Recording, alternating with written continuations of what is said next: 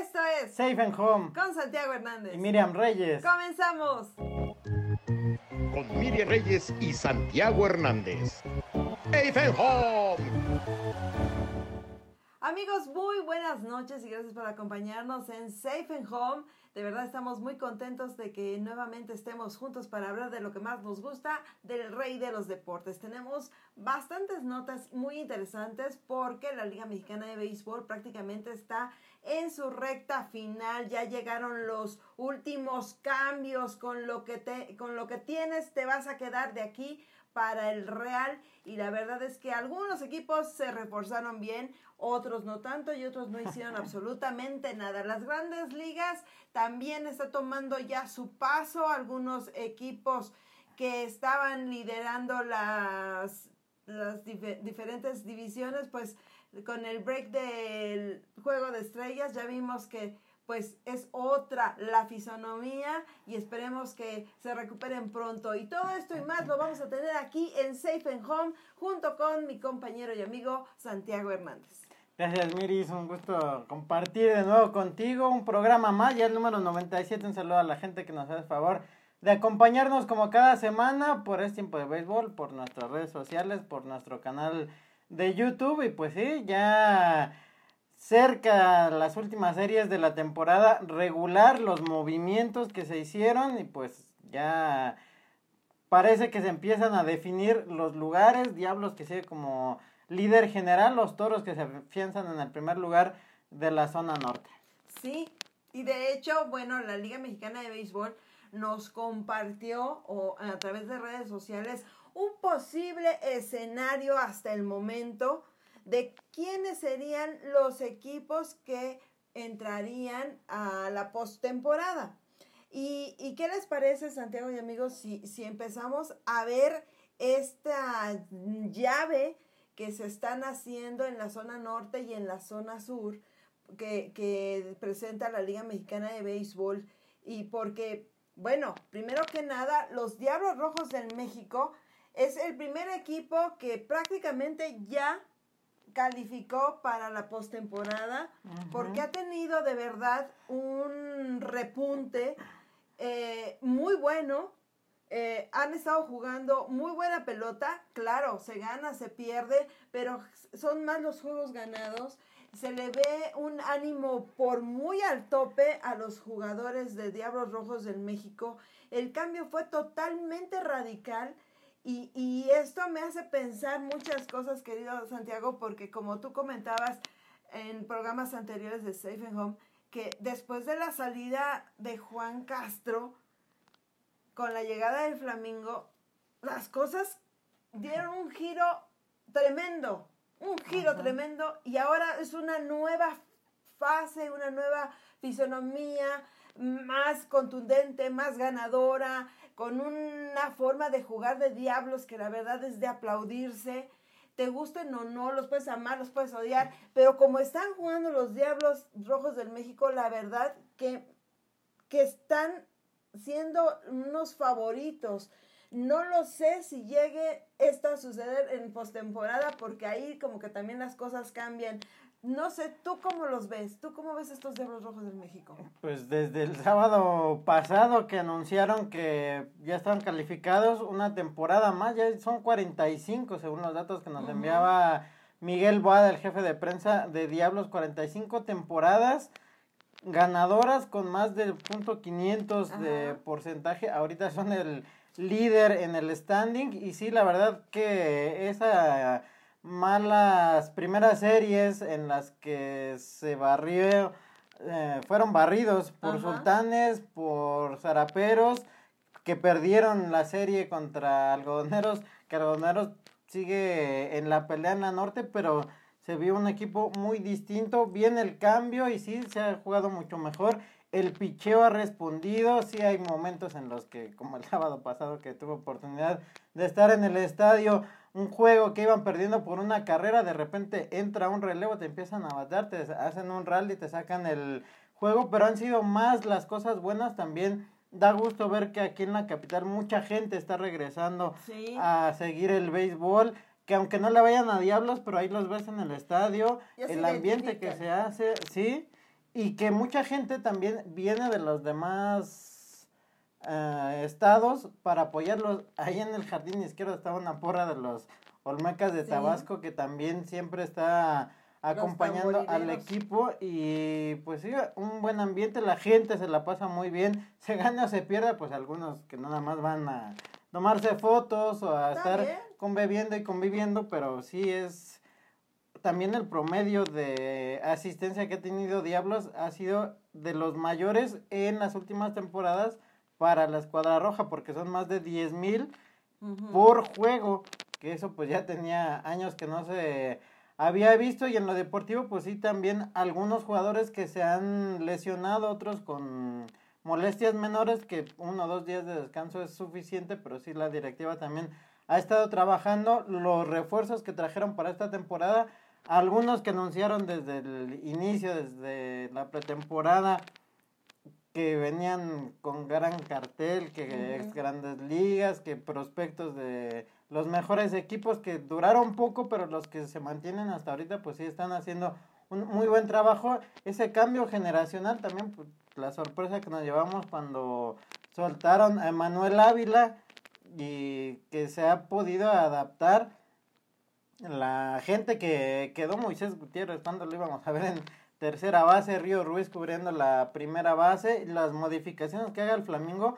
le están resultando y eso pues también se ve reflejado en los números con el standing, que Ajá. son el primer lugar, el primer equipo que si ganan esta noche allá en Tabasco estarán llegando a 50 victorias en la temporada, serían el primero en conseguirlo. Sí, hace unos días eran el primero en llegar a 40 juegos ganados. Y ahorita los Diablos Rojos del México, pues lo que podemos decir que el repunte fue porque eh, la zona estaba siendo liderada por los Olmecas de Tabasco, que súbitamente tuvieron unos tropezones por ahí. Y los diablos aprovecharon, se enracharon, estuvieron haciendo bien su trabajo. Y los movimientos que está haciendo eh, Víctor Bojor, que es como comenta Santiago, eh, no solamente es que haga los cambios, sino que los muchachos te respondan.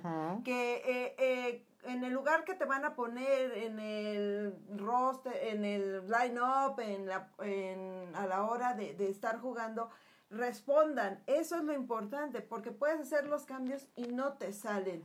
Y aparte, pues empezar a jugar ya contra eh, el equipo que, que te está pisando a los talones, como son los Olmecas de Tabasco, que fue una guerra campal aquí en el estadio Alfredo Harp y que la verdad pues la serie estuvo muy buena, ya lo platicó Santiago. Y luego ahorita está nuevamente pagando la visita. Son juegos bien claves porque si, si Diablos empieza a ganarle a, a Olmecas, sí se empieza a, despe- eh, a despegar un poco más de él. Ya prácticamente Diablos es, un equipo que está calificado para el playoff. No hay nada escrito, pero tienen que empezar a tomar, llevar ese ritmo, esa continuidad para llegar embaladitos al playoff. Y estábamos hablando de la, de la llave, del posible escenario que presenta la Liga Mexicana conforme está el actual standing hasta el día de hoy. Y pues estábamos viendo que en la zona sur prácticamente, bueno, pues los Tigres que que la verdad no veo un equipo competitivo para playoff, pero está en zona de playoff. Está ahí. Eh, ellos últimamente han estado ganando las series, cosa que no se había dado. Han estado ganando, por lo menos de las series de tres, jue- de tres juegos, están ganando dos.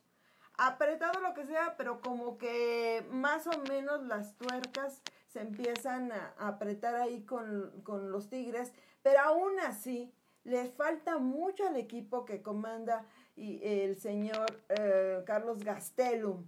Y la verdad, la primer llave que estamos viendo es en la zona sur, es los Diablos Rojos, están en primer lugar, y se enfrentarían probablemente a los Tigres de Quintana Roo. El próximo fin de semana, los Tigres se van a, a medir nuevamente contra los Diablos, pero ahora en Cancún. Es una serie que todavía causa expectativa porque no sabemos si Diablo, si Tigres responda o nuevamente sean clientes y sean barridos por los Diablos Rojos del México. ¿Por qué? Porque estamos viendo un equipo que no, no despunta, como son los Tigres, y unos Diablos que están constantemente ganando. Están, son un caballito, son caballito, caballito de, de carreras. Y Tigres se tropieza y se vuelve a caer. Ahorita pues lleva tres series ganadas, ahí la va, pero no es contundente porque no saben eh, resguardar una ventaja. Y Diablos, como está jugando, va embalado para después de, no sé cómo termine la serie en Villahermosa, va a visitar a Tigres. Y ahorita Tigres tiene ahí un encuentro contra los Leones de Yucatán y es una serie que los está midiendo. Y yo creo que conforme veamos la situación de Tigres contra Diablos allá en el Beto Ávila de Cancún, nos va a definir cómo, cómo será el panorama si se encuentran en playoff. Sí, porque además en las tres series que han tenido, Diablos les ha ganado aquí. ¿Cómo olvidar ese primer juego de la temporada, la inaugural en aquel viernes que Tigres iba ganando 10 carreras por cero, se levanta Diablos a partir de la séptima entrada, le saca el juego. Han sido nueve enfrentamientos, todos los ha ganado Diablos en Cancún. Aquí, Diablos que también, pues en las últimas temporadas, pues su coco han sido los Leones de Yucatán. Ya se le ganó a los eh, Leones allá en el Cuculcán, se les ha ganado aquí y como está jugando el equipo sí se ve complicado y sí, como bien dices, este fin de semana termina Diablos la serie contra Olmecas de Tabasco y van a Cancún donde pues sí se ha notado diferencia, le sigue faltando picheo a los Tigres y pues esperando que respondan ya a partir de la llegada del Chispa Gastelum pues sí se ha notado cierto cambio pero ganan uno, pierden dos, ganan tres, pierden cuatro y así es complicado, ¿sí? Y además en casa también los Tigres hasta el momento tienen marca de 14 ganados y 20 perdidos y pues así es muy difícil. Se estarían metiendo como sexto lugar al momento, antes de empezar los juegos del día de hoy, están a 19 juegos y medio de distancia de los Diablos, que eso pues yo en los últimos años no me acuerdo haber visto una distancia tan grande entre primero y sexto lugar. La verdad, eh, no sé si pasaría que, que, o sea, de panzazo se van a meter los Tigres si siguen este, este ritmo de ganar las, las últimas series de la Liga de, Mexicana de Béisbol. Eh, a lo mejor se meten de panzazo, pero con el equipo que traen, eh, no creo que, que lleguen a, a jugar el nivel de pelota que están presentando Diablos. El año pasado le metieron la zancadilla Tigres a los Olmecas de Tabasco, ¿sí? Un equipo muy, muy bien embalado, muy bien eh, conformado, y llegaron ellos y lo sacaron de playoff. No creo que suceda en esta ocasión a, a, esa situación entre Tigres y Diablos en esa primera llave. Después vemos al, al Águila de Veracruz, este, contra Olmecas de Tabasco o cómo es la situación aquí en esta llave? Sí, sería el quinto lugar, que al momento son los Jarochos contra Olmecas de Tabasco, que Olmecas me sorprende por el buen equipo que armaron, el gran inicio que tuvieron y cómo se empezaron a caer desde poco antes de la pausa de el juego de estrellas y ahorita están a cinco juegos y medio de Diablos que todavía les puede sacar mayor distancia. Y el Águila de Veracruz, pues que llegó a estar en el segundo lugar, segundo, tercero, bajó hasta el sexto, séptimo, y ahí se han mantenido en la pelea. Y pues los Leones de Yucatán que estarían enfrentando a Pericos de Puebla, que Pericos son otro de los equipos que empezaron a batallar, que no ganaban fuera del hermano Cerdán, se han ido recuperando, también les han metido algunas palizas, pero ahí están en el tercer lugar y los Leones de Yucatán que esta temporada en especial yo creo que han batallado mucho más que en las anteriores que pues ellos eran los que llevaban la batuta, marcaban el paso, iban tranquilos durante temporada regular y se colaron fácil hasta la Serie del Rey, que no fueran juegos fáciles tampoco contra Toros de Tijuana, pero esta temporada pues sí se ve un cambio muy grande respecto a los Leones de la 2021-2022 y ahorita están batallando, pero ahí se mantienen todavía en la pelea. Sí, han, han, han hecho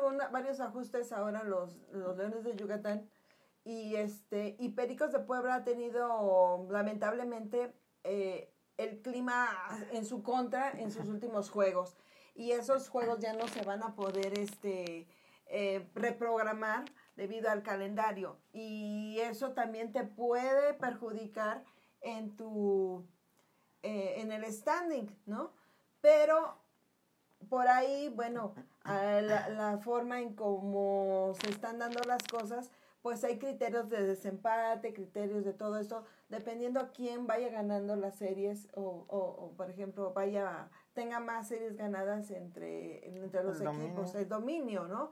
Eh, pero eso se verá más, en, eh, más adelante. Aquí, por lo menos, esta primera llave o este primer panorama nos está poniendo equipos que vamos a ver probablemente en, en, en postemporada si alguno de estos entre Tigres, sobre todo Tigres, y, aprovecha los Leones de Yucatán, puede cambiar esta llave. Digo los Leones, los, este, los, el Águila de Veracruz. Puede cambiar un poco el panorama de quien esté jugando contra Diablos. Pero en primera instancia, estos son los primeros. Como está en el standing, esto es como los veríamos. En la zona norte, eh, los enrachados generales de Durango, que increíblemente nadie volteaba a verlos, y de repente los generales empiezan a ganar, empiezan a ganar, y, y ya están ahí en la primer llave contra los toros de Tijuana. Toros de Tijuana que también empezó a subir escalones, ¿no? Para poder meterse de lleno en la pelea. Sí, y que Generales de Durango estuvo peleando el liderato de la zona norte con los tecolotes al principio de la temporada y que el primer juego que se canceló por la lluvia fue precisamente Generales contra Tecolotes, un total de 10, estaba viendo las estadísticas, 10 juegos cancelados que a unos afectan más que a otros.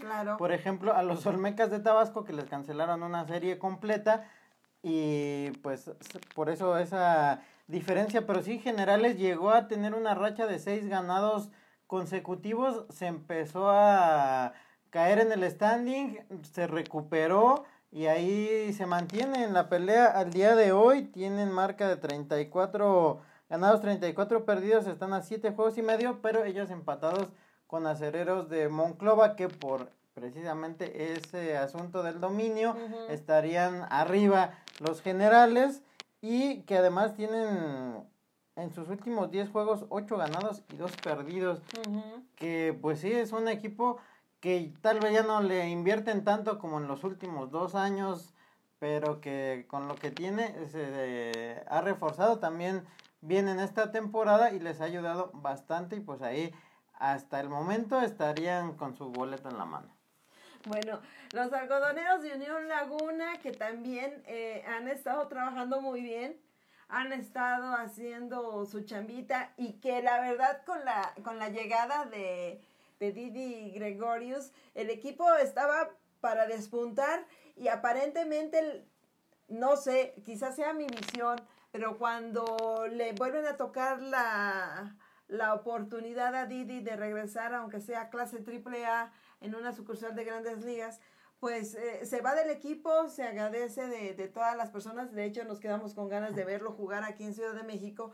Y resulta que como que viene un bajón para todo el equipo de Unión Laguna, como que sí era el hombre que estaba inspirando a, la, a los de la comarca lagunera, pero siguen metidos ahí en, en la pelea y se enfrentarían contra los tecolotes de los dos Laredos que los tecolotes, este, recordemos que ellos, al igual que Olmecas de Tabasco, pues que fueron los que pusieron a andar la, la, la liga y, y, estuvieron por un buen tiempo en el primer lugar.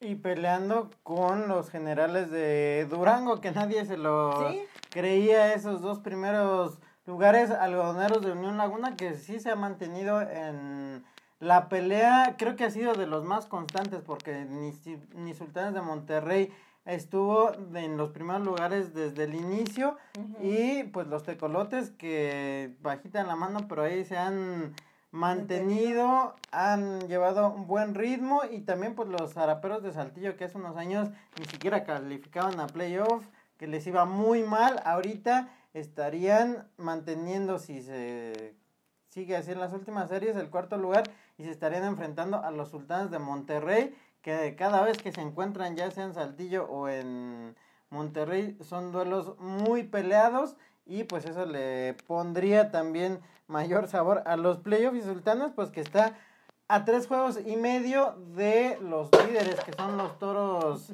de Tijuana, pero pues sí, hasta el momento es la primera vez en esta temporada ya cuando nos quedan cinco series que la liga nos pone el escenario de cómo arrancarían los playoffs en estos momentos. Sí, y bueno, a Sultanes ha mantenido también altas y bajas, pero pues se encuentra en los primeros sitios del, del standing. Unos araperos de Saltillo que hace una semana este el rey David les estuvo metiendo un juego sin hit, ni carrera. Entonces, eh, eso habla de que algunos equipos ya todavía eh, el picheo viene muy fino, otros todavía tienen que afinar algunas cosas. Se vino el famoso día de cierre, de, cancelación ya de, movimientos, como te quedaste, así nos vamos toda la temporada. Equipos que se reforzaron, otros se quedaron igual y otros dijeron, bueno, pues vamos a, traer a, nuevos elementos, vamos a dar de baja a otros y, y esa estrategia que se hace en escritorio es la que te puede dejar en el camino o te puede ayudar a avanzar en playoff. Algunos equipos fueron muy, muy este, específicos y en esta llave estamos viendo que, que no se encuentran, por ejemplo, un equipo como Monclova, que le invierte, que hizo cambios, que está haciendo cambios porque todavía está esperanzado que a lo mejor alguno de estos tropiece y se pueda meter en el standing, ¿no? Pero, pero, por ejemplo, yo, yo les diría, Tigres de Quintana Roo no hizo grandes movimientos. En lugar de haber reforzado, reforzado su picheo, no pasó así. Se fueron por infielders y uno, uno o dos pitchers. ¿Y eso qué? ¿Con eso vas a ir a, a pelearle a los diablos? No. Pero bueno, y, y esta situación es porque ya no te vas a poder reforzar con nada. Con lo que tengas, con eso vas. No sé tú cómo, cómo veas esta situación. Sí, además pues las fechas que se habían dado a conocer todavía les quedaría una oportunidad el 31 de julio, que es la ventana de 24 horas para firmar un agente libre y un jugador en cambio definitivo, pero pues sí, si sabes los puntos en los que te hace falta reforzarte y no aprovechaste todavía la última fecha que estaba permitido, pues sí, ya va a ser todavía más complicado. Y otros equipos, pues sí, como bien mencionas, Acereros de Monclova, que pues ya estaba acostumbrado a traer exjugadores de grandes ligas, unos que, aunque no fueron mucho tiempo el que estuvo en la gran carpa, pero que sí ya tienen experiencia y que se notaba y ahora pues los acereros les ha costado mucho el poderse mantener buscando el sexto lugar, que pues a cuántos años tenemos de ver a Monclova primero, segundo, primero, segundo, y ahora están batallando para alcanzar el sexto lugar. Sí, y además nos quedan prácticamente 17 juegos en, el, eh, eh, en, el, en el calendario regular. Algunos equipos ya de plano ya no van a estar ni figurando. Por lo menos Monclova a lo mejor, a lo mejor podría, no lo sé. Pero lo que son rieleros, lo que son este piratas, que como han batallado los piratas, pero esos equipos, los abajeños, son los que te pueden hacer más, daño, ¿no? juegan sin presión y luego pues la paliza que les puso Leones de Yucatán el lunes de 21 a, a 0 y que estuvieron a punto además de que fuera juego sin hit, Ajá. pero ya con dos outs viene un batazo dentro del cuadro y fue pues hit de piernas porque no les dio oportunidad ya de hacer algo más, pero pues sí, marcadas las diferencias en el equipo de media tabla como en este año son los Leones de Yucatán y los Piratas de Campeche que pues han sido los que más han batallado y Rieleros en el norte pues que sí se ve un cambio muy notorio, por ejemplo, desde el cambio generacional que hicieron cuando se fue Saúl Soto, cuando se fue el Jesse Castillo, cuando se fue Domingo Castro, Eliezer Ortiz que ya casi no jugaba, Sí. que sigue con el equipo pero ya casi no, no juega. Y pues sí, un equipo que está bien adaptado, que tiene varias temporadas jugando juntos y que de repente pues ya algunos por lesiones, otros por decisiones de la directiva, otros ya por el retiro, pues sí cuesta trabajo embalarse y pues sí, que en algún momento todos los equipos tienen que pasar por esa reestructuración. No, y ¿sabes qué?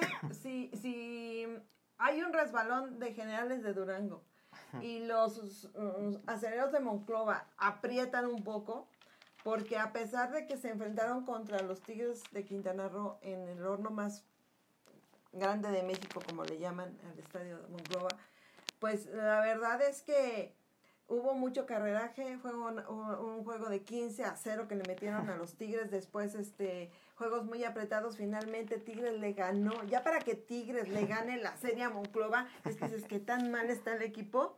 9-0 fue el último juego. Sí, 9-0. O sea, le regresaron la blanqueada y, y carreritas, ¿sí? El, uno fue 4 a 3, el primer juego se lo llevó Tigres y el sábado l- 15-0. fueron 15-0 de, acereros y el este y el domingo 9-0 que, que hizo Tigres.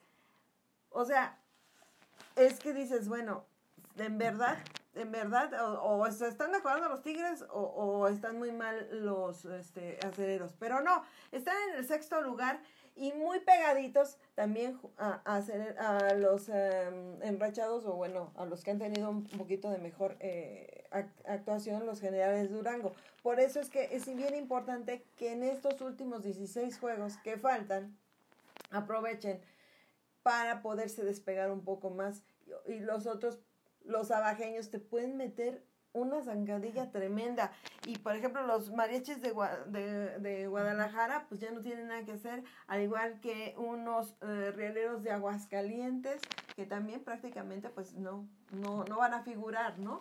Sí, y para terminar eso de los De- Tigres contra Cereros, al inicio de la serie 4 a 3, un juego apretado, en el que Tigres le ganó a Wilmer Ríos, que es uno de los estelares de, algo, de Acereros de Monclova, luego vino el 15-0, el 9-0 y todavía les queda un camino difícil a los dos si es que quieren mantenerse en zona de clasificación porque también contra los que están peleando, por ejemplo, Acereros, que está a dos juegos y medio de Algodoneros, eh, a dos juegos eh, y de- en el sur los guerreros están a juego y medio de, Sí, de Tigres y, y Tigres pues sí está lejos tanto del Águila como de Leones que tienen 12 juegos y medio son 7 los que tienen de, de diferencia y pues sí ya podríamos decir que como están tan lejos pueden jugar sin presión Claro. enfocados en buscar ese boleto, pero sí, todavía los que están abajo en el sur, Bravos de León y Piratas de Campeche, te pueden dar una sorpresa y en el norte pues sí, Mariachis y los Rieleros, que por cierto, Rieleros es el único de la zona norte que no llega a las 30 victorias hasta el momento, están con marca de 28 ganados, 45 perdidos, pero pues los juegos que restan para los de arriba sí van a tener que ser muy, pero muy cuidadosos. Sí, o sea, bueno, ya clasificamos, todo está bien, sí, pero la cosa es mantenerte en, en, en esa zona, en, en que te dé confort, que te dé la ventaja, ¿no? Y, y los demás, pues tienen, ya van a jugar sin presión, y, y cuando juegas ya, que ya no pierdo mucho, mucho, no pierdo nada, pues sí le metes el pie a los demás y, y la carrera hacia una mejor posición en el, en el standing o en la llave en el probable escenario para el playoff, sí te puede afectar porque te puede cortar eh, la, la, oportunidad, unos suben, unos bajan, y es por eso es que es bien importante las últimas series y estar ahí. Aparentemente dices, pues son 15, 16 juegos que falten, pero pues se pueden mover muchas piezas y es bien importante. Entonces ya nos presentó la Liga Mexicana este posible escenario y vamos a darle chance todavía una semana más para ver cómo quedan, porque la recta final ya está, así, ya. Y pues ahora sí que les mandamos nuestra bendición, ¿verdad? Porque pues algunos que aparecen ahí probablemente dentro de una semana ya no estén. Así es esto, así es esto de, de, de, del béisbol en la Liga Mexicana de Béisbol. ¿Usted qué le, qué le parece? ¿Quién cree que, que sí se quede, que así se quede esta llave, que vamos a tener unos nuevos protagonistas? No lo sé, déjenoslo ahí por favor en los comentarios. Y recuerda que estamos en Safe and Home y que puede ver todos nuestros programas, echarse un clavadito en nuestro canal de YouTube. Y si puede suscríbase para que tenga la información ah, de primera mano de lo que está pasando en, en el béisbol nacional e internacional y así usted tiene un panorama más más certero de lo que está se está viviendo porque muchas veces dicen cómo van no es que no lo he podido seguir pues ahí en nuestro canal de YouTube se puede meter se pone al día se pone al día de lo que está ocurriendo programas de béisbol hay muchos, pero a veces se ponen a divagar en otras cosas y no realmente de lo que está pasando. Los quiero mucho, los adoro, pero pues cada, cada programa tiene su estilo. Y nosotros aquí le estamos dando un análisis de cómo se ve el panorama de la Liga Mexicana de Béisbol. Y suscríbase y por favor, ya que está ahí, regálenos un me gusta a nuestro canal de YouTube Safe and Home. Y también agradecemos mucho a nuestro amigo Carlos Alberto Fernández por el espacio que nos da y que gracias a la invitación, por eso estamos en Safe and Home, ahí en Es Tiempo de Béisbol. Sí, ya dos años después aquí seguimos y pues todos nuestros programas ahí están para que los puedan ver cuando quieran en nuestro canal de YouTube y pues sí, gracias a Carlos Fernández y al equipo de Es Tiempo de Béisbol. Y bueno, por si tenían curiosidad, hablamos mucho de los juegos cancelados que le afectan a uno más que al otro, pues hasta el momento han sido 10. El primero fue Durango contra Tecolotes de los dos Laredos y que la mayoría de ellos han sido por la lluvia. Solamente dos en Puebla que fueron por la calidad del aire cuando empezó a caer la ceniza, que fueron dos contra Generales de Durango y que todavía tienen uno pendiente, me parece que el 2 de agosto es cuando se va a jugar. Pero a Tecolotes le cancelaron ese contra Durango en, la par, en el Parque La Junta. Luego Tecolotes contra Diablos aquí en el estadio Harp Elú.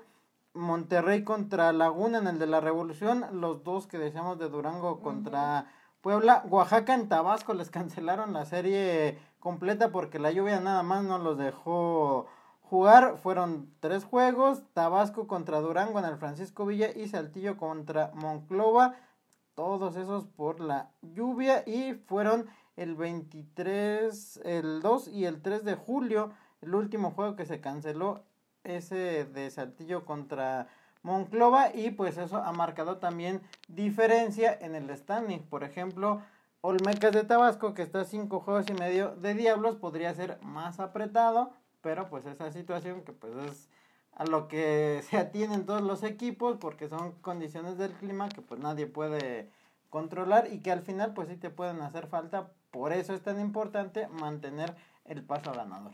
Sí, y además, bueno, este dentro de las noticias que se están dando en la Liga Mexicana de Béisbol, eh, parece ser que, bueno, el año el próximo año el Juego de Estrellas va a ser en Veracruz. Ajá.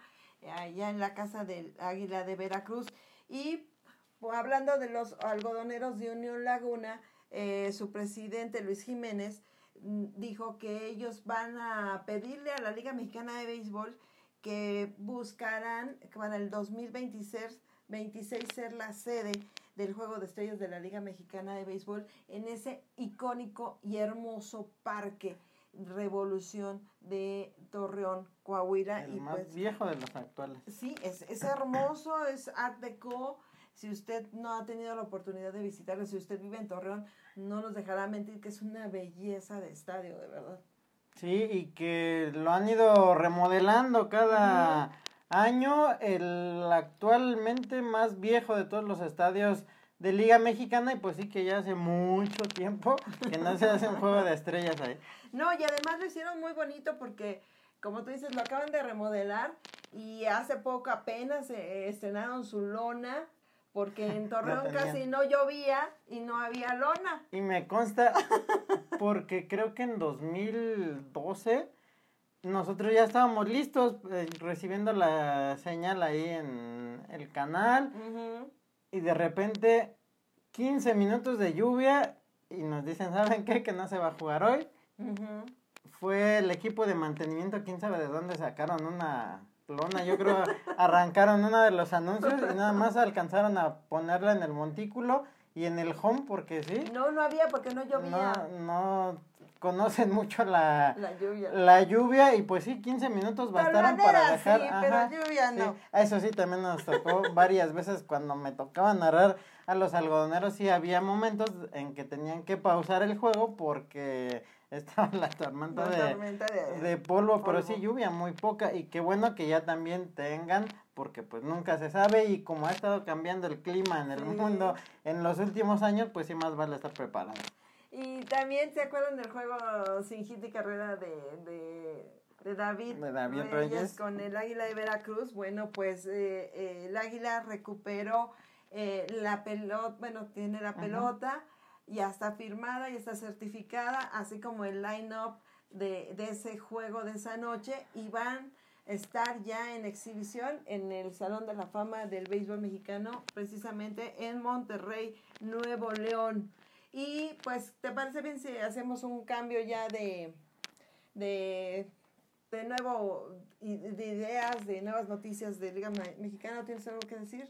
Pues algunos récords que se Ah, dieron en, lo- en los Perfecto. últimos días en Liga Mexicana. El miércoles, hace una semana, en el juego entre los generales contra algodoneros, Michael Robles, el hermano de Edgar, el conejo Robles, empató dos récords que fueron el de más hits en un juego de nueve entradas que se fue de 6-6, igualando la marca que tenían Martín Digo, casi nadie, de Veracruz, desde 1937 Ah, sí, y el más reciente era Yuneski Betancourt con los Guerreros de Oaxaca en el torneo 2018.1. Es el jugador número 52 en la historia que logra eso más imparables y batear de 6-6 en un juego. Ese es el, la ocasión número 50 en la historia y los últimos, el primero igualmente fue Martín Digo y Yuneski Betancourt había sido el último. También Brandon Brennan de los Tecolotes el pasado jueves llegó a 10 triunfos y es el primero en llegar a esa cifra desde la temporada del 2019 en que César Valdés, que después se fue a las grandes ligas, alcanzó 15 victorias, lanzó 6 entradas, solamente admitió una carrera, 6 imparables y venció a Sultanes para llegar a marca de 10 ganados, 3 perdidos. Y también el sábado pasado, entre Tigres y Acereros, Aldo Núñez de los Acereros de Monclova pegó home run de campo Ah, con sí. casa llena y que es el número 5 Grand Slam. Ajá, en hacerlo con las bases llenas y que pues ese juego fue el 15-0, que no es tan común ya en los últimos años ver un home run de campo y mucho menos un Grand Slam de campo, pues lo consiguieron los acereros de Monclova. El primero en hacerlo había sido Javier Robles el 25 de mayo del 97 con los Tigres, Trinidad Robles un año y un día después, el 26 de mayo del 98, el Borrego Sandoval con Diablos el 30 de abril del 2000, Eddie Williams de Diablos el 5 de abril del 2001 y ahora Aldo Núñez con los acereros de Monclova. Sí, muy buenos datos. Yo siento, a mí se me había pasado este home run de campo que fue Grand Slam, inusualmente visto y por eso, bueno, ese carreraje. Y ahí pues hubo varios home runs también dentro de ese juego. Pero a mí, independientemente de esto, que es una gran hazaña y que se aplaude lo del home run de campo porque es más de piernas que de otra cosa, eh, el pitcher que gane 10 juegos a esas alturas es muy reconocido porque todavía tiene chance de, de llegar por lo menos a 12, 12 juegos ganados. Que ya no estamos viendo los pitchers que están ganando 15 o 20 juegos en una temporada. Ya no vemos esos No. pitchers. Últimamente ya no. Yo no sé si porque ah, lanzan 6, 7 entradas y, y van para afuera y de repente viene el relevo y todo te lo descompone. Pero ya tener 10 juegos ganados ahí de colchoncito y lo que falta de, de juegos en la temporada de la Liga Mexicana de Béisbol puede tener todavía dos salidas más. Por lo o menos. tres, por lo menos, por lo menos dos salidas y si el, el equipo lo, lo ayuda puede llegar a 12 juegos ganados y eso es muy, muy, muy importante. Por ejemplo, Steven Moyers de Diablos tiene marca de 9-0 Fíjate, y todavía le quedan sí, como dos o tres dos o tres salidas. salidas más. Y también este de Pericos de Puebla, que hace poco consiguió el sin hit. Y Mer Ujú. Camacho también creo que nada más tiene uno o dos perdidos y también está cerca de las 10 victorias. Es, es muy raro ver eh, eh, eh, pitchers que estén llegando a- últimamente a 10 juegos ganados. ¿eh? Antes, la verdad, Que pasen de la sexta. que pasen de la sexta y que dejen el juego ganado. Porque pueden ganar, pero de repente viene el descontrol del, del picheo de relevo y ahí es donde se pierden muchos, muchos juegos prácticamente para tu récord. Porque, como les comento, hace tiempo que no vemos a un pitcher que gane arriba de 12 juegos ganados, menos 15, y olvídese de tener 20. Antes, con que usted tuviera tres abridores que ganaran 15, 12, 20 juegos, con eso usted ya estaba prácticamente en postemporada. Pero ahora ya no lo vemos, por eso es que destaco este comentario que, que nos da Santiago, porque es un dato muy, muy importante y hay que seguirle la pista. Sí, y que pues además tiene muchas posibilidades de jugar en los playoffs. Sí. Como decíamos, Tecolotes, pues ya prácticamente también es de los que ya tienen el boleto en la mano. Bueno, pues hay que, hay que estarlo si- siguiendo. Y bueno, la- las grandes ligas anunciaron la semana pasada que regresan a Mexico City Series a la Ciudad de México en temporada regular y se trata de exactamente de los Astros de Houston contra los Rockies de Colorado el 27 y 28 de abril próximo del 2024. Y aparte, bueno, pues las grandes ligas también anunciaron su calendario ya de, de juegos para el próximo año. Por ahí mucha gente me está diciendo, ay, es que los Atléticos de Oakland se van a, a- a Las Vegas. Eh, les recuerdo que en el pasado juego de estrellas, el alto comisionado Manfred dijo que todavía no se había hecho los arreglos este, necesarios para llevarse a los Oakland A's a la ciudad del pecado. Todavía no. Eh, y esto se debe porque pues no ganan, porque van perdiendo, dicen que es la temporada del adiós. No, todavía se van a quedar el próximo año jugando en el Coliseo de allá de Oakland. Son los vecinos de los, de los gigantes de San Francisco. Pero pues a menos que se arreglen los dineritos, pues tiene, podría ser el cambio, pero todavía hay que ver el estadio y muchas cosas que, que se tienen que hacer y todavía le falta para que esto se realice. Y lo digo porque en el nuevo calendario pues todavía no se ve ningún movimiento de, de Oakland hacia la ciudad de Los Ángeles. Y bueno, las ligas mayores presentaron su juego, su calendario y van a abrir, van a abrir la, la temporada. Eh, se van a adelantar los padres de San Diego y los Dodgers de Los Ángeles para jugar en Seúl. En marzo 20 y 21 y a la semana siguiente arrancan los 30 equipos ya completar se regresan los padres se regresan los Dodgers una semanita de, de, de acoplamiento y arranca formalmente las grandes ligas. Sí, que también, aparte de la México City Series, van otra vez a jugar en Londres, que serán los Mets contra los Phillies el 8 Ujú. y el 9 de junio. Es la primera vez que los Phillies este, juegan eh, fuera de Estados Unidos o de. Canadá. Entonces, este, para ellos sí va a ser algo histórico y vaya, y mira que sí está agarrando mucho auge la London Series y mucha gente dice, ya quédense aquí, no se vayan, porque mucha gente de Estados Unidos trabaja en, en, el Reino Unido y pues a veces pues no pueden venir a América y, y tener este acercamiento. Y la verdad es que pues se arma muy bien allá también. Hicieron su famoso Home Run Derby ahí en el Trafalgar Square, que es muy chiquito.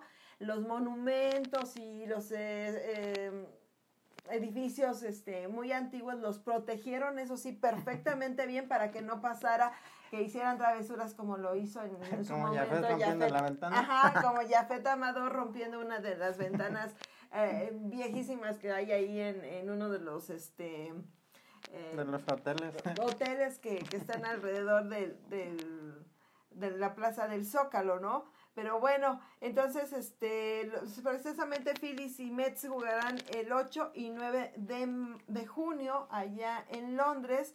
Y bueno, la temporada regular de grandes ligas empezará el 28 de marzo. Y así, bueno, pues todas las renovaciones, ¿no? que, esto conlleva. El juego de estrellas va a ser en el estadio de los este, Texas Rangers, ¿no? Va a ser allá en Texas y pues este todo, todo. En Arlington. En, Arlington va a empezar ahí a, a, hacerse esto y para que usted empiece. También dieron una serie de fechas especiales que el de Jackie Robinson, que el juego de entre equipos de para celebrar las ligas negras, que también se le está tomando nuevamente, dando este tributo a aquellos jugadores que no podían jugar béisbol profesional en las grandes ligas por aquella eh, pues segregación. Ajá, todo eso. Bueno, ahí usted puede entrar en, en el portal de las grandes ligas y checar las fechas importantes que tienen ellos. Otra cosa también bien importante que pues nos da mucho gusto también por nuestro compatriota, ahora sí nos vamos con Julio Urias, que pues por fin ya parece ser que ya, ya se despabiló, que ya la lesión que tenía ya la dejó atrás y pues este volvió a ganar. Sí, ya llegando a siete ya va a volver a salir. victorias.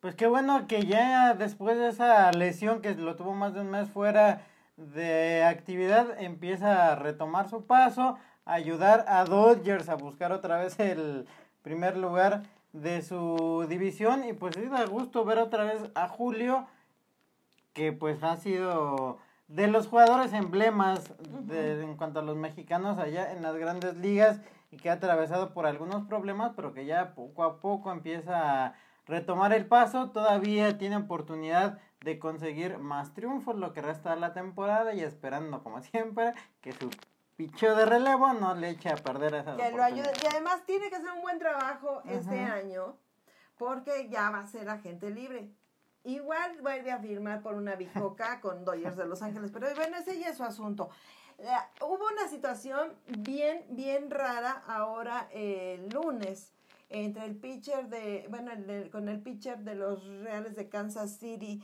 Jordan Lights, que resulta que, bueno, este muchacho pues lleva un ganado, 11 perdidos. ¿A quién le importa? Bueno, pues a los afición de los Reales de Kansas City. Eso no es lo que llamó la atención. Aquí fue que a él se le veía una mancha marrón en su manga y en su muñeca a la hora de lanzar. Y esto, pues los Tigres de Detroit, que eran los, el equipo contrincante, dijo, bueno, pues oiga, ¿qué está pasando ahí? La pelota está haciendo ahí unos efectos medio raros. Los tenía en tres hits hasta la sexta entrada. Un pitcher con 11 perdidos, un ganado. Y dicen, a ver, a ver. Pues empezaban a revisarle, le dieron la mancha, parecía como cafecito, como que se le había caído helado, no sé qué empezaron a checarle y decían, no, es el Spider, ¿qué? Track. Está usando el Spider Track, esa, esa cosita como brea pegajosa o no sé qué, es algo así que, se, que tiene, ¿no? Que incluso se le quedó aquí en el peto a, a cierto receptor ah. famoso. Bueno, ¿qué dónde está la pelota? ¿Dónde está la pelota? tenía aquí, bueno, en fin. Bueno, pero es, es sobre, es un super este, catcher. Y resulta que, pues, ¿qué tienes? Y lo empezaron a revisar y todos, y ay, pues búsquenme y chequenme. Y aquí están mis-. Ay, sí, casi que aquí están mis choninos, véanme. Pues lo checaron los umpires y no tenía nada. A lo mejor sí venía inspirado, pero aseguran, comentan, se rumora, se dice que sí traía algo porque la pelota estaba haciendo unos efectos medio raros y como los tenían en tres hits, pues ellos dijeron, pues vamos a, vamos a acusarlo con los, con los si se le veía la mancha, era lógico que tenían que pedir la. Sí, se le veía y él, pues chequen. Pero la situación fue que el, el alto comisionado les pidió a los umpires que estaban en ese juego un reporte y dicen los umpires, no encontramos nada sospechoso en su o pegajoso o, O a lo mejor comí chocolate. o a lo mejor, pero pues venía finito y resulta que después de que, que de la sexta entrada, que los tenía ahí en tres hits y que hicieron la revisión, a él pues se le perdió el encanto. Pues digo, ok, un pitcher que tiene un juego ganado, 11 perdidos, y venía ese día fino, pues con esa apelación o eso, pues le rompieron su inspiración a Jordan Lights, que, que en 18 salidas tiene un ganado, 11 perdidos. Ese sí está para llorar, ¿no? Sí. ¿Y qué valoran los Tigres? Pero pues. y es que también ese es un punto importante. Tanto en ligas profesionales como en amateurs, el equipo tiene que estar pendiente a lo que haga el otro. Sí, es como lo que pasó con los Leones de Yucatán y este que pidieron la revisión o no. Sí, también cosas que podrían no tener importancia, como el orden al bat. Ahí alguien tiene que estar atento para que no vaya tu equipo que pueda cometer un error que se brinquen a un bateador o el equipo contrario, pero pues sí, algunos lo hacen solamente por sacar ventaja y más cuando están abajo en el marcador. Sí, y otro que está en el candelero, en el ojo del huracán, pues es nuevamente eh, Shohei Otani, que el primero de agosto es eh, ya empieza esto La también fecha límite. la fecha límite para hacer cambios. Él se va a convertir ya en agente libre. Eh, y pues empieza la danza de los millones, les empiezan las, el canto de las sirenas, que vente conmigo, que porque... Pero él no puede ahorita decidir absolutamente nada. Y bueno, este muchacho que pues ahorita se está midiendo precisamente contra los, los angelinos contra Boston, si mal no, si mal no, si no estoy mal, Contra los Yankees. contra, digo, contra Yankees, más esto porque dije Boston. Ah, sí, bueno, en al- algún momento Baby Ruth fue de los de Boston. Entonces, pues se van a medir, se estaban, se están midiendo contra los eh, Yankees de Nueva York. Y pues Yankees misteriosamente dijo, pues no, no, no voy a hacer ninguna oferta por él. Qué bueno. Según, según. Los equipos que están eh, eh, interesados por Otani son los Orioles, Gigantes, los Marineros y Tampa Bay. Tampa Bay. Yo estaba escuchando que dijo el dueño de los Angels que al que se lo venda no quiere que sea de la misma División. división. Para que no me de, de la misma zona, Zona, que pues no, como que tirándole ahí una indirecta a los gigantes, a Ajá. los Dodgers, Pero, quién sabe, y Tampa pues imagínate tener a Randy, a Isaac Paredes, al equipo completo como están jugando para mantenerse en la pelea y le agregas a Otani, pues puede ser, bueno, incluso hasta les decía que los este alacaídos de los rojos de Cincinnati ya hicieron un- una foto de como con este eh, uniforme de que usan los viernes el negro, el, el City, ¿qué? Connect. City Connect. Este, y se ve muy bien Otani. De rojo se ve muy bien, pero pues miren, eso es lo que le falta a Cincinnati. Y hablando Ay, de nada más ese detalle. Nada más ese detalle, ese detalle. Y aparte, ¿qué les decía? Después del juego de estrellas todo cambia. Los rojos de Cincinnati estaban en la división central.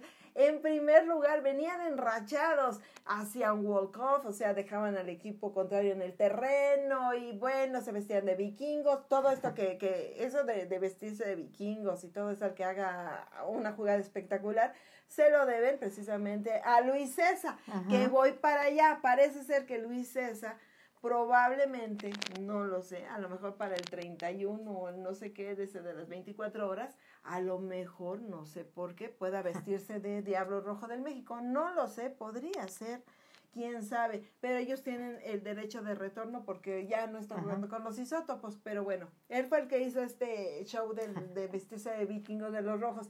Y pa' pronto, empieza de nuevo la temporada regular de grandes ligas y se van para abajo. ¿Y con quién cree usted? Precisamente con el equipo al que tenían que ganarle, a los cheleros de Milwaukee. y perdieron la serie. Y están ahorita dos juegos y medio. Y siguen perdiendo, o sea, de verdad se extraña aquel equipo después de las del juego de estrellas. ¿eh? Entonces en la división eh, central, pues Milwaukee aprovechó eh, esa serie, con, está aprovechando esa serie contra Cincinnati. Después le siguen los en Cachorro Cubs y los em, Cardenales de San Luis que ahí se mantengan y los Piratas de Pittsburgh. A mí me preocuparía muchísimo así que San Luis tuviera un refresh y, y empezar a ganar, ¿no? Mientras sea Milwaukee como sea, ¿no? Pero bueno, los cacharros también, digo, los cachorros también. Pero ve cómo cambió, cómo cambió. Lo normal. Pues sí, volvemos a la, a la triste realidad. Pero los que se mantienen firmes son los Bravos de Atlanta. Sí, están a nueve juegos y medio nada más encima del segundo lugar, que son los Phillies, Marlines, están a diez y medio. Bravos, que tiene 61 ganados, 32 perdidos. En el cuarto lugar de esa división están los Mets a 17 y medio y los Washington Nationals con 24 de distancia. Washington que solamente ha ganado 38 juegos en lo que va de la temporada. Y en el oeste ya otra vez retomaron el primer lugar los Dodgers de Los Ángeles, pero esa es la división que está más peleada en la Liga Nacional. Tienen detrás a San Francisco con uno de diferencia, con 54 ganados. Atrasito están los Diamantes con dos de diferencia respecto a Dodgers. San Diego está a 10 y los Rockies de Colorado a 18. Sí, entonces cambió totalmente nuevamente la, la llave que se tenía eh, antes de cómo terminó la, la, las, las grandes ligas para el juego de estrellas. Por eso les digo, es importante ir siguiendo a los, a los equipos porque de, de, en una serie ahí que te, te den el tropezón, cambia todo. Y por ejemplo, en la este de la americana, los pajaritos naranjas de Baltimore, pues están en primer lugar eh, junto con Tampa Bay. están parejos. Baltimore que ha ganado 58, ha perdido 37. Tampa que está con 60, 39. Los azulejos de Toronto son el tercer lugar. Boston que sigue batallando como en los últimos años, a pesar de que han dado juegos espectaculares esta temporada. Y lo que no le gusta a muchos, que yo disfruto cada vez que lo veo, Yankees están en el último lugar de su división, han ganado 50, han perdido 46. Están a 8 y medio de diferencia. Y en la central están Minnesota en el primer lugar, los Guardians a 2, Detroit, Chicago y los, Real, eh, sí, los Reales de, de Kansas. Y en el oeste, Texas está superando por cinco juegos a los Rangers. Eh, Rangers está superando a los Astros. Los Angels con Otani están a nueve juegos y medio. Seattle y Oakland en el lugar número 5 de esa división, pero a 32 juegos de distancia. Los Atléticos, entre que se van de Oakland, entre que siguen ahí, están muy lejos. Han ganado solamente 26, han perdido 71. Y antes de que se me olvide, la semana pasada mencionabas a Otani que probablemente sea la reencarnación de Babe Ruth, pues sacaron esta semana una comparación. Baby Ruth en, en 674 juegos, sus primeros juegos en las grandes ligas, conectó 159 home runs y tenía marca de 35 ganados, 18 perdidos en sus primeros 455 innings lanzados. En el mismo número de juegos, Otani lleva 160 home runs. En el mismo número de innings, tiene 35 ganados, 19 perdidos. Está muy cerca que Shohei dentro de unos años que se retire, yo creo que va a tener su pase directo al Salón de la Fama. Sí, es, es un, un, jugador muy, muy completo y, y bueno, pues quien se lo llegue a quedar va, va a tener muy buena aceptación. Y bueno, hoy es el cumpleaños 101 de Rachel Robinson, la que fuera esposa de Jackie Robinson y una mujer que ha hecho mucho por el béisbol de grandes ligas. Y bueno, pues es un día especial porque es una de las mujeres emblemáticas que ayudó a este hombre a llegar a jugar a un béisbol donde solamente dominaban puros blancos. Pues felicidades a Rachel Robinson. Y que si tienen tiempo y quieren ver una buena película, ahí está 42, precisamente la de Jackie Robinson. Bueno, pues hasta aquí llegamos, querido Santiago. Pues nos vemos la próxima semana con más béisbol. Y gracias a usted por vernos aquí en Safe Home. Y nos vemos la próxima semana. Que la pasen bien.